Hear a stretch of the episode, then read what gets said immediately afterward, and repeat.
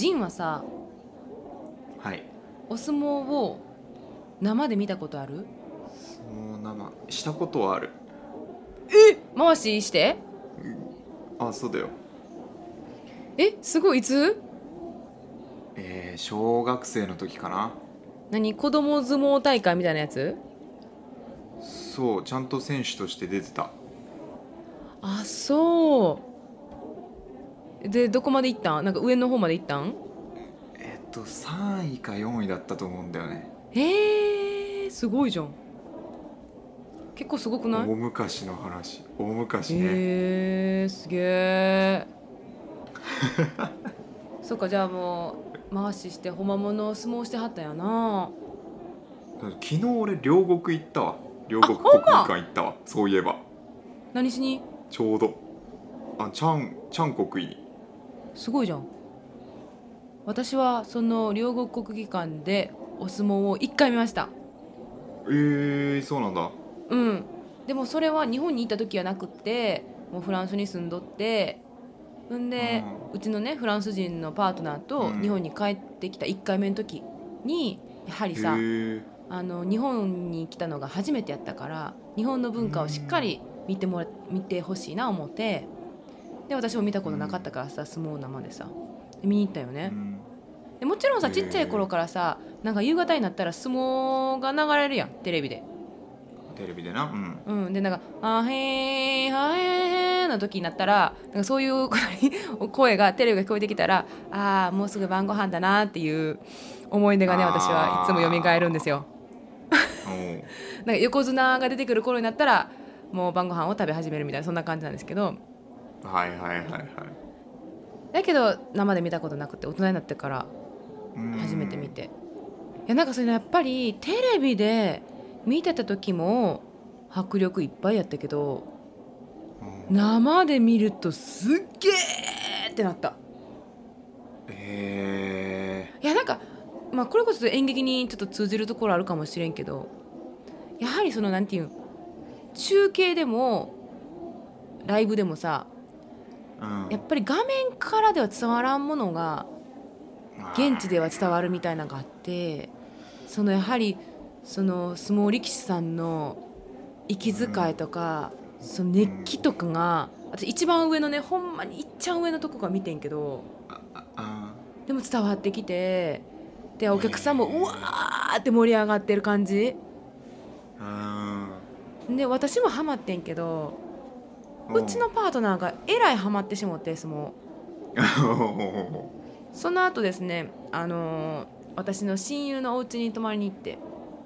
はいはいはいはい。ほんで親友カップルと相撲大会をしたという。やば。すごいな。そうなんかね相撲しないって言ってきて初対面やで。初対初対面に対してうちの親友とか その親友のパートナーさんに対して「じゃあ相撲しようよ」とか言って。すげえ。人んちの布団で。相撲して。めっちゃおもろくない？この状況。めっちゃくちゃいいやん。楽しかったで。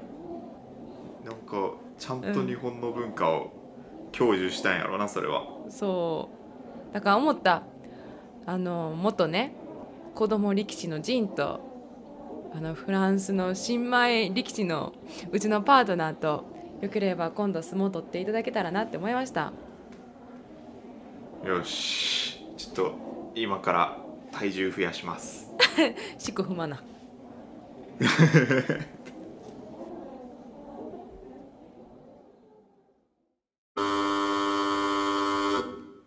ただいまよりケラテイナーによる稽古はノーギャラの国日本をお届けいたします。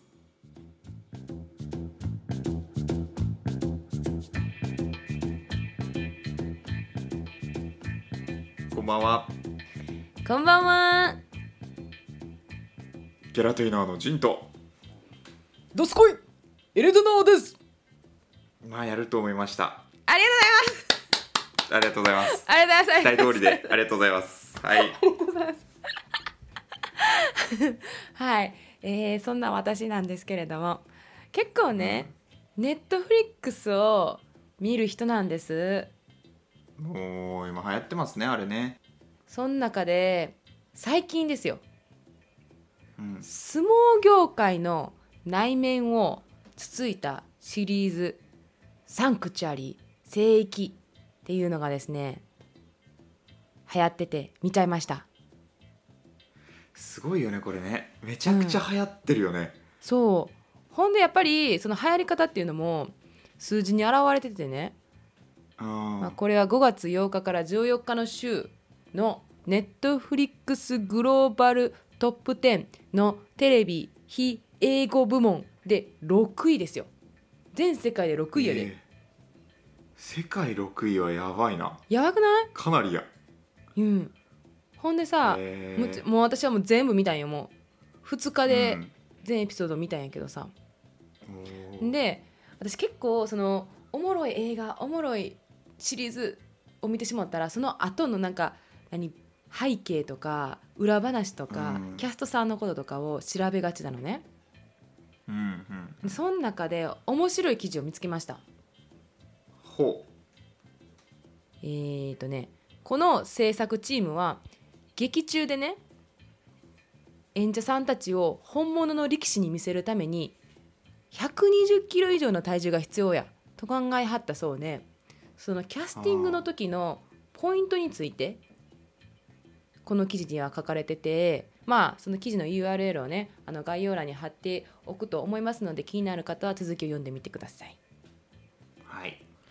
まあ、その記事の中でですよ私は、そのまあ演劇業界に働いてる身としてちょっといろいろ引っかかることがあるので、あったので今日はねそのポイントポイントに対して、まあ特にその言うと俳優に対しての待遇？対応についてお話ししていこうと思います。はいはい。ではまず一つ目ですね。えーっと引用なんですけれども、この記事ではですね、肉体作りも作品作りの一部として考慮され、出演料が支払われるという異例の対応もっていうことがあったんよ。うん。だからその120キロ以上も必要やからさキャスティングで応募要項のところで、なんか80キロ以上今の段階で。で体重を増やせる人。増やしてもいいよっていう人、まあ、その後は増やすから減らすもすんねんけどっていう OK だよって言ってくれる人。で一次試験オーディションが受かったら、そこからもう肉体作りを一緒にやっていくと。で二次試験うんでどんどん進んでいく上で受かる受からない関係なくもうすでに考慮されてるって感じなんですけれどもこれがねその引っかかった部分が肉体作りっていうかその撮影のための準備期間に対して出演料が支払われるというのは異例だっていうここですよ。うーん。私はフランスの業界の方が知ってる。日本の業界はごめんなさい。ちょっとあんまりよくわからないんですけどの方を知ってるのでこの「異例」っていう言葉にえってなってそれ普通やんってなったんよね。そうだってさまあ、確かにあのその作品に対して本え本格的に本当にキャスティングはされてないよ。うん。けどその作品作りにも関わってるっていう時点でで自分の体を言ったら改造じゃないけどいじくるっていうかうん。時点でもう作品作り関わってるやん。それは普通に出演料っていうかさそれに対してのギあのギャラは支払われるっていうのが普通だから。うん。に対してびっくりしたよね。これに関してこのポイントに関してジンはどう思った？あーなんか日本だと確かに異例なのかなと思ったけどでもなんか日本の別にあれもよく分かってないから俺も。言うてそんなに知らんけどうんうんうん。少なくとも舞台は稽古期間中のフィーは発生せんよなあやっぱそうなんや。稽古しました。本番。出演料いくら？何回？何ステージだったからいくら？でしょうね。あー。まあ確かにそのプロダクションにもよると思うねんけどフランスもそうやな。フランスは基本リハーサル代も絶対出る。え。ーえ稽古も出るん？稽古期間。稽古期間も出る稽古してるっていうことに対してお金発生するんだ。する。いやそれは多分ないなこっちは。逆にその無料で参加してもらうことに対して契約書書くもん。あだから無料でこの企画に参加して OK ですよね？同意書っていうのを書かんあの書いてもらってその出演の人にもでちゃんと証拠残さないと逆に訴えられる。あ。ー何？無賃労働っていうの？無給労働、させられたっていうふうに訴えられる可能性が全然あるから、っていうところ。そうなんや。うん。一応契約書とかも書くけど、うん、でもなんか払われないのが当たり前かなの感覚かもなこっちは。あそう。あそう、ん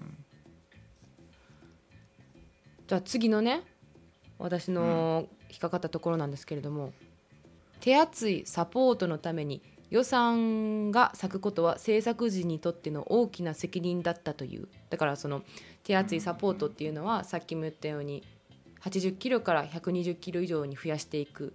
で出演が終わった後ももともとの体に戻していくためにそのパーソナルトレーナーがついたりだとかっていうのがあったりだとかあと撮影中もそのジムとかね。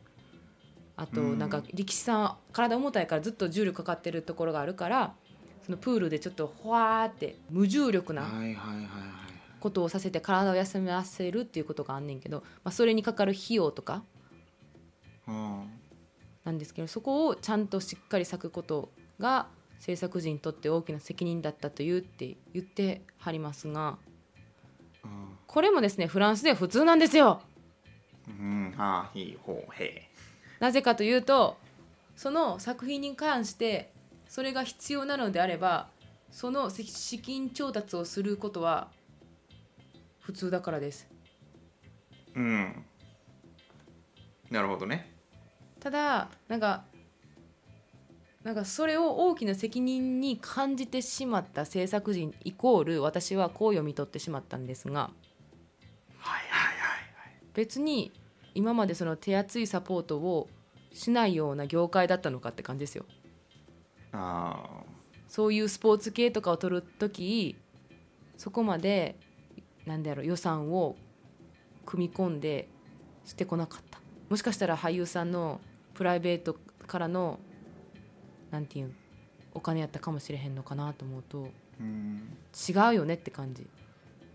うん。プロダクション側が俳優さんにお願いして体を変えてくださいとか体使ってくださいって言ってんねやったらやっぱりプロダクション側がお金を用意するのは普通なんちゃうかなって思ってたんですよ。はい。はいはいはい。ここに関してどう思いますかジンは？そうね。なんか今ずっと頭の中で思ってたのは、人に対する考え方なのかなってえどういうこと？どういうこと？どういうこと？どういうこと？うんうんうんうん。人の価値観ってのが違うんだと思うのよ。海外と日本だと、はあどういうこと？どういうこと？日本って人を雇うことに対してあんまりお金をかけたくない。のかなと思いまして。人を育成したりとか人を雇うっていうその、まあ、会社だとさ一応人件費がかかるわけじゃないうんうんそうやな。日本よく給料が低いって言われるのはそういうことでさうーん人に対してお金を払いたくないっていうのは人の価値っていうのを結構低く見てる傾向にあるのかなと思うわけですよなるほど。で海外はそれに対してまあ分からんけど給料が高いんだとしたら、人にこそお金を払うべきだとうんうんうんうんうん。いう考えなのかもしれないなと思ってそこの違いが出ちゃってるんかなと、思いましたね。なるほどね。日本企業の今の課題がつながってるのかもしれないね。日本の文化が。要するにそのお芝居の世界もそうだし、ね、会社とかでもお給料が少ないのってそういう人にじゃなくて別のところでお金使ってますよって君らはそのお給料低くても働くでしょみたいなのがさあるんかなみたいなのが思うけどな。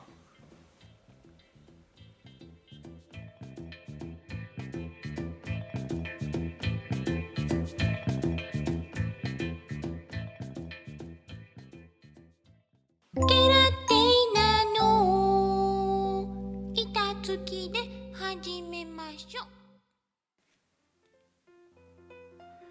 えーここでお便り紹介します。ラジオネームフランスの人も二度寝までさんからです。最近この番組を聞き始めました。いつも楽しく聞かせていただいてます。ただ聞き始めてからというもののこうなんというか私はこう思ってるみたいなことを伝えたくて伝えたくて震えています。どうすればいいですか？ということでそうですね。そんなあなたにゲラテイナーでは随時リスナーの皆様からの熱いメッセージをお待ちしております。概要欄を今すぐチェック。私も大黒。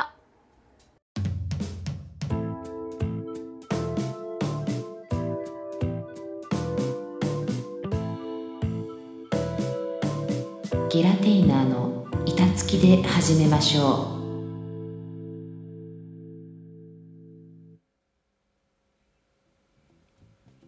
ではですね前半ではいろんな話をしてきましたけれどもここからは、じゃあどんな環境だと俳優にとって心地いいかっていうことを働きやすいかな働きやすいかっていうことを、まあ、それぞれ話していこうかなって思います。まあもうちょっと言うと具体的に言うと、まあ、お金の話になってくるかな。どっちかっていうと前半を踏まえてだったら。あーなんかうん。比較的価値をつけにくいものな気がするんだよね。ほう価値をつけにくい。製造業だとさうんうん。物作ります、うんうん。物を売ります。うん。いくらで売れました。利益がいくらですその人の成績ってさ金額で出てくるわけじゃない？うん。いくら売り上げが出ましたっていう。うんうん。でも俳優さんたちってそこがないじゃない？いくら売り上げましたとかないじゃない、個人個人で。そうだね。出てる秒数も違ければさそうそう、うんうんセリフの量も違うしさ。うんうんうん。演じるのの簡単な役とか難しい役とかまあなんかいろいろあるじゃない、うんうんそこの評価基準って一定じゃないからさ。うんうん金額のところってすごくそのレベルとかで決まってたりするじゃない？うんうんなんかこうなんかよくわかんないけどね。うん。この俳優さんだとギャラがいくらみたいな。うんうん。あるよねよね。相場みたいなんがね。うんなんかそういうのがそもそも違うんかなとか俺は思っちゃうけどね。あ制度として別にやってること一緒だしもうちょっとそのどう、うん、費用形態みたいなところを数値的に定量で見れたら違うのかうんなと思うけどね。成果がやっぱ分かりにくいじゃない？視聴率が上がりましたとか観客動員数何万人突破とかの前にはもうさ支払われてるわけやんか。うんうん。お金って。そうそう。多分な。そうそうそうでもその作品がどれくらい売れたかで変動していいものだと思うのよ。うーん。それがあれなわけじゃない？普通の会社で物を売るっていうのはそういうことなわけじゃん。ボーナスが増えたりとかってのがあるわけやん。そうね。それまあ知らんけどね。実際どうなのか知らんけど。少なくともまあなんかそうじゃないような感じはするやんかうんうんうんうんなんかだからお給料の形態みたいなの変えたらもう少しやりやすいのかなとは思うけどね、まあ、困る人もいるかもしれないけどね。うんうんうんうんうん。逆に言うと自分が出れば必ずこれくらいのお給料がもらえるっていう大御所の人とかはさ、うん。この形式にされると成果に結びつかなければもらえなくなってくるわけだから現実的にはなってくるけど、うんうん平等っていう面で見たらこの方がいいんかなとか思ったりするな。ってことはさ俳優さんも、まあ、今ちょっと映画の話になるけど映画の方が分かりやすいからチケットかあの観客がチケットを買ってそのチケット代が収入になる。ってことやんか、簡単に言うとね。ってことはさ、今まで俳優さんはさ別にその観客の方に向けてチケットを買ってくださいっていうようなさ何、うん。購買活動っていうの？あなんて言ったらいいの？チケットを買ってくださいキャンペーンみたいなことはさ正直直接的なことしてへんやん。ーそうやなでもその人の考え方からするとチケット買ってくださいっていうことをさせやなあかんよね。うーんまあ規模にもよるけどしてはいるな、うーん。現状だってテレビで CM 打ったりテレビのさなんかバラエティーとかに出てさ何月何日公開の何々、ぜひ皆さん劇場に見に来てくださいみたいなのあるやんかそやな。まあそれそれ日本やな。が。全然違う話するけどちょっと話それちゃうねんけうん。どそういうその俳優さんがそのマーケティング活動に参加するっていうのはマジで日本やなって今気づいた、ああそうか。なるほどね。なんか私フランスでそういうの見てまあテレビあんま見えひんってのはあるかもしれんけどあんまり俳優さんがそういうキャンペーンに参加するってあんまりないかな。まあじゃあ私にとってどういう環境がいいかっていうとまあそう、うん。まあそういう環境にまだなったことがないので今から想像でものを言うていくんですがはいはいはい。まあ状況としては何かトレーニングが必要だ。今のうん。私エレタナーのスキルにはないことをしなくちゃいけない実際のその撮影現場では。ということは私はトレーニング、練習をしないといけないってなった時にやはりそこに、なんだろうなお金のことを気にせずにしっかりとそのトレーニングに集中できるような環境を作ってもらえることはやはり必要やなとはすごく思う。そこで例えばささっきも言ったように自分のお金から例えば例えばバレリーナの役しないといけないですってなった時にさ自分のお金でバレエレッスン行くとかなったらさなんかちゃうやん。うん。そこでやっぱりちゃんとしっかり出る出ないでなんかそこのなんやろ作品の質にもかかってくるな関わってくるなって思う。な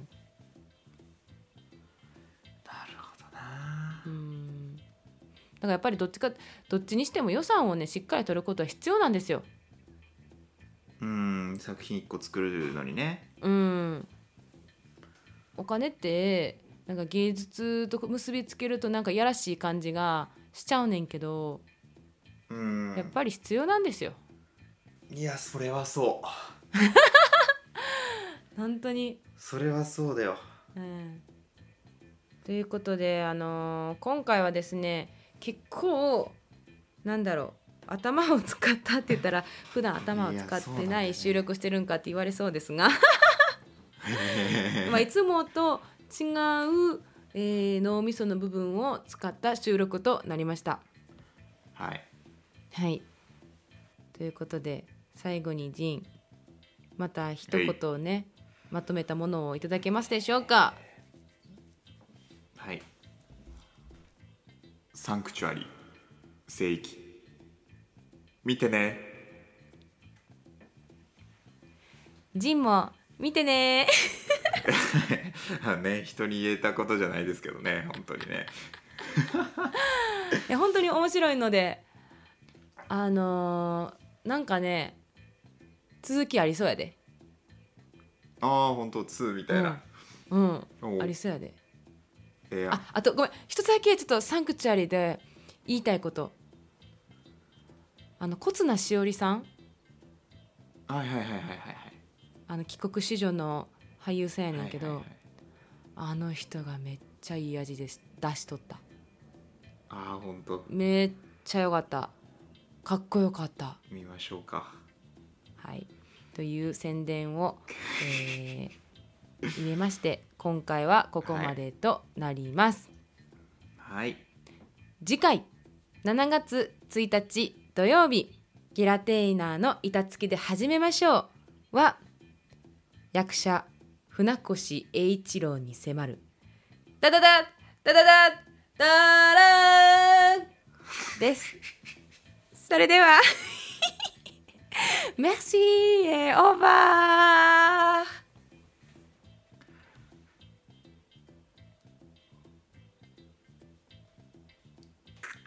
何にも出てこねえ。